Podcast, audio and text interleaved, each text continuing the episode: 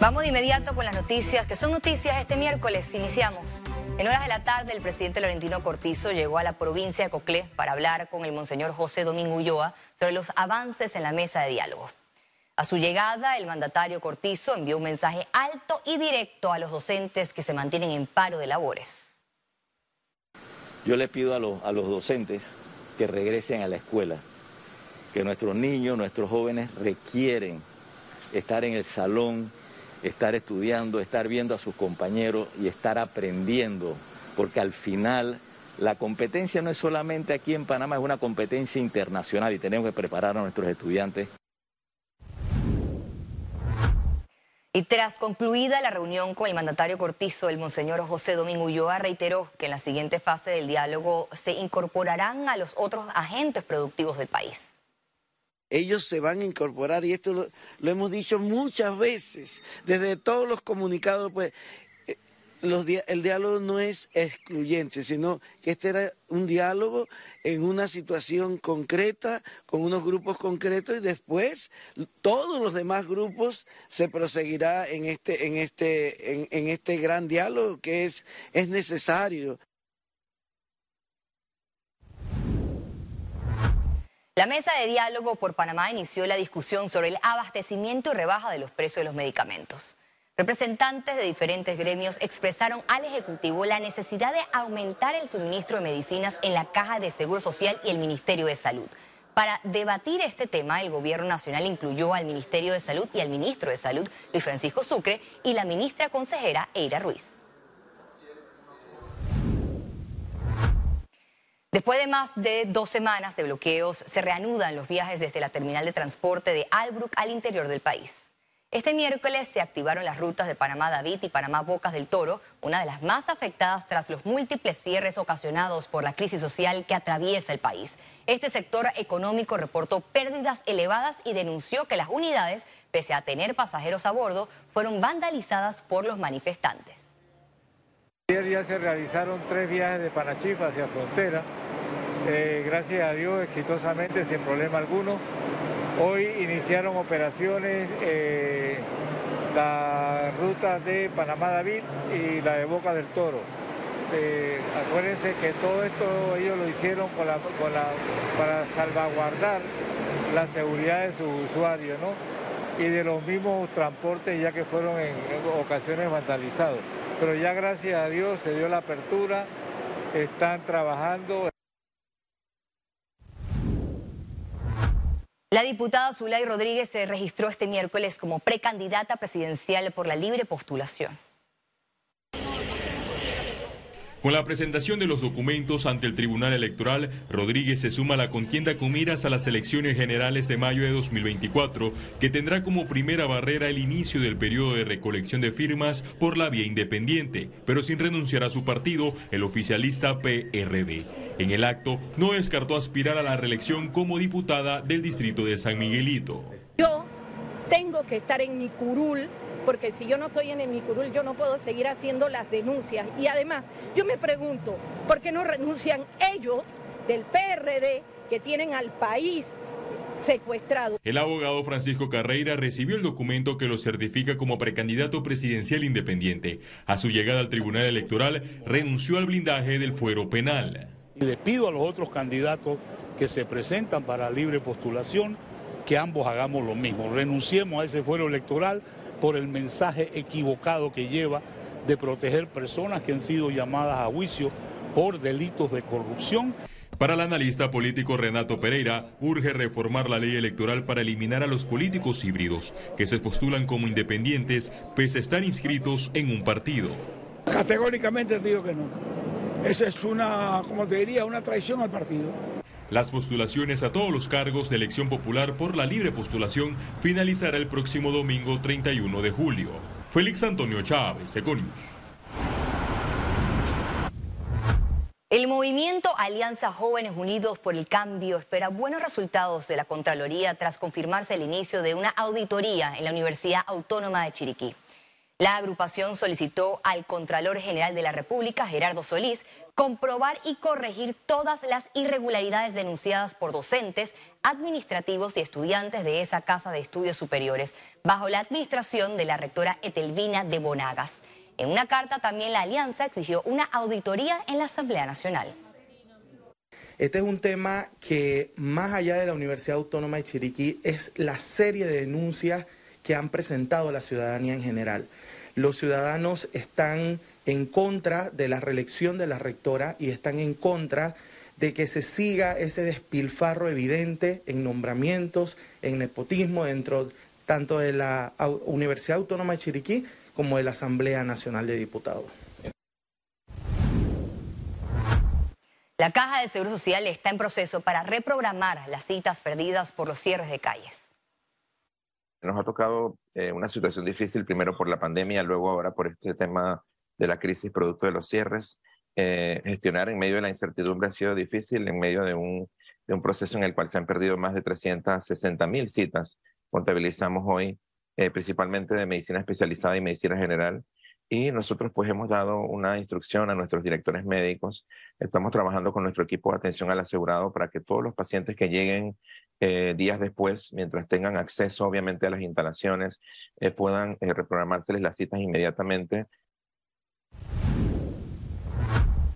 Más de 950 mil dosis de vacuna contra la influenza aplicadas en Panamá, de acuerdo a un informe del programa ampliado de inmunización.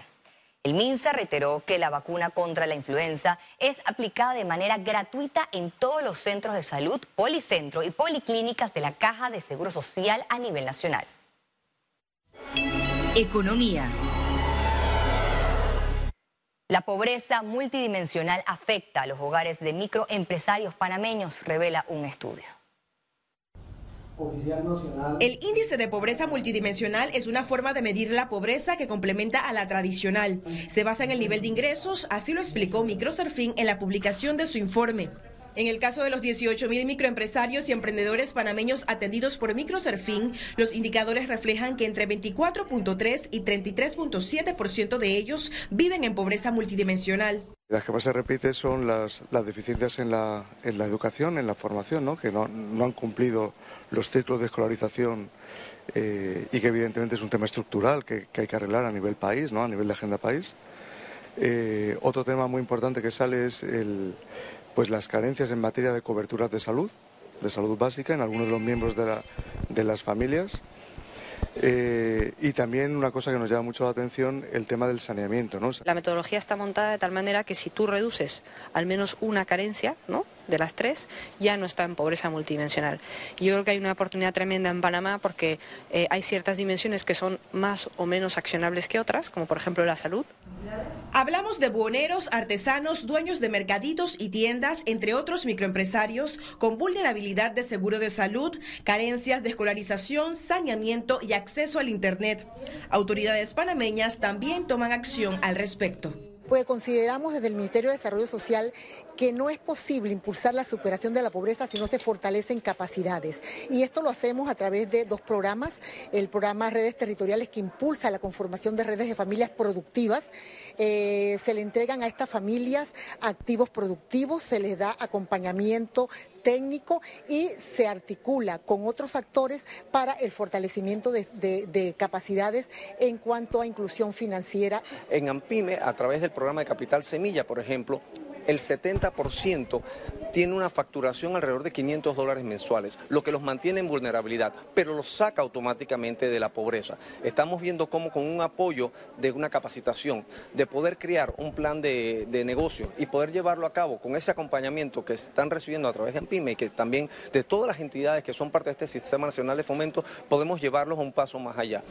Esta fragilidad financiera en los emprendedores se agudizó por el impacto de la pandemia, señaló Microserfín, entidad que les facilita acceso a crédito para su desarrollo productivo. Ciara Morris, Econews. El consultor laboral René Quevedo advirtió que Panamá no disminuirá este año su tasa de desempleo. El 9.9 podemos subir, de acuerdo como ellos lo están midiendo, probablemente eh, subamos un, poco, este, aunque se había hablado que íbamos a estar al 7%, al 7 a final de año. ¿No vamos a bajar? No, no, no vamos a bajar. Este, ahora, insisto, ¿no? Eh, eh, la tasa de desempleo, mientras exista la, existencia de gente, de beneficiarios del Vale Digital, es la prueba más clara de que estamos ante una crisis laboral severa que se está agravando. El sector del transporte terrestre suspendió su huelga nacional a raíz de la apertura de vías en el país. Este miércoles, nueve asociaciones del sector fueron recibidas en la presidencia de la República, donde confirmaron la continuidad del servicio. En la reunión con ministros de Estado lograron establecer una agenda de reuniones desde 2 de agosto para buscar solución a problemas que sufre este transporte. Solo quedaron eh, una, agenda de siete puntos que fuera que los presidentes de gremios a nivel nacional presentaron eh, hoy en presidencia. Eh, esos siete puntos eh, estaban repartidos entre los temas inherentes al transporte, sobre todo la Randolph, la vía Randolph en, Colón, que estamos teniendo muchísimos problemas con esa vía, así también como algunos temas que hay con algunas líneas navieras y además algunos temas que tienen que ver con la actividad portuaria.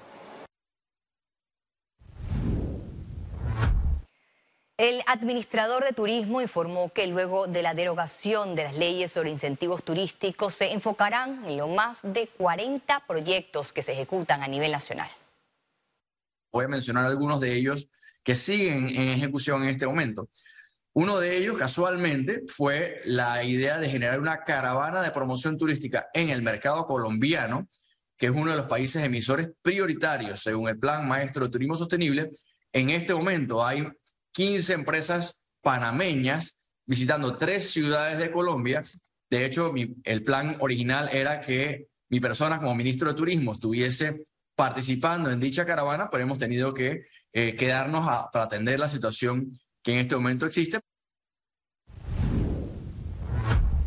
Desde este viernes 29 de julio disminuirán nuevamente los precios de gasolinas y diésel. A continuación el detalle.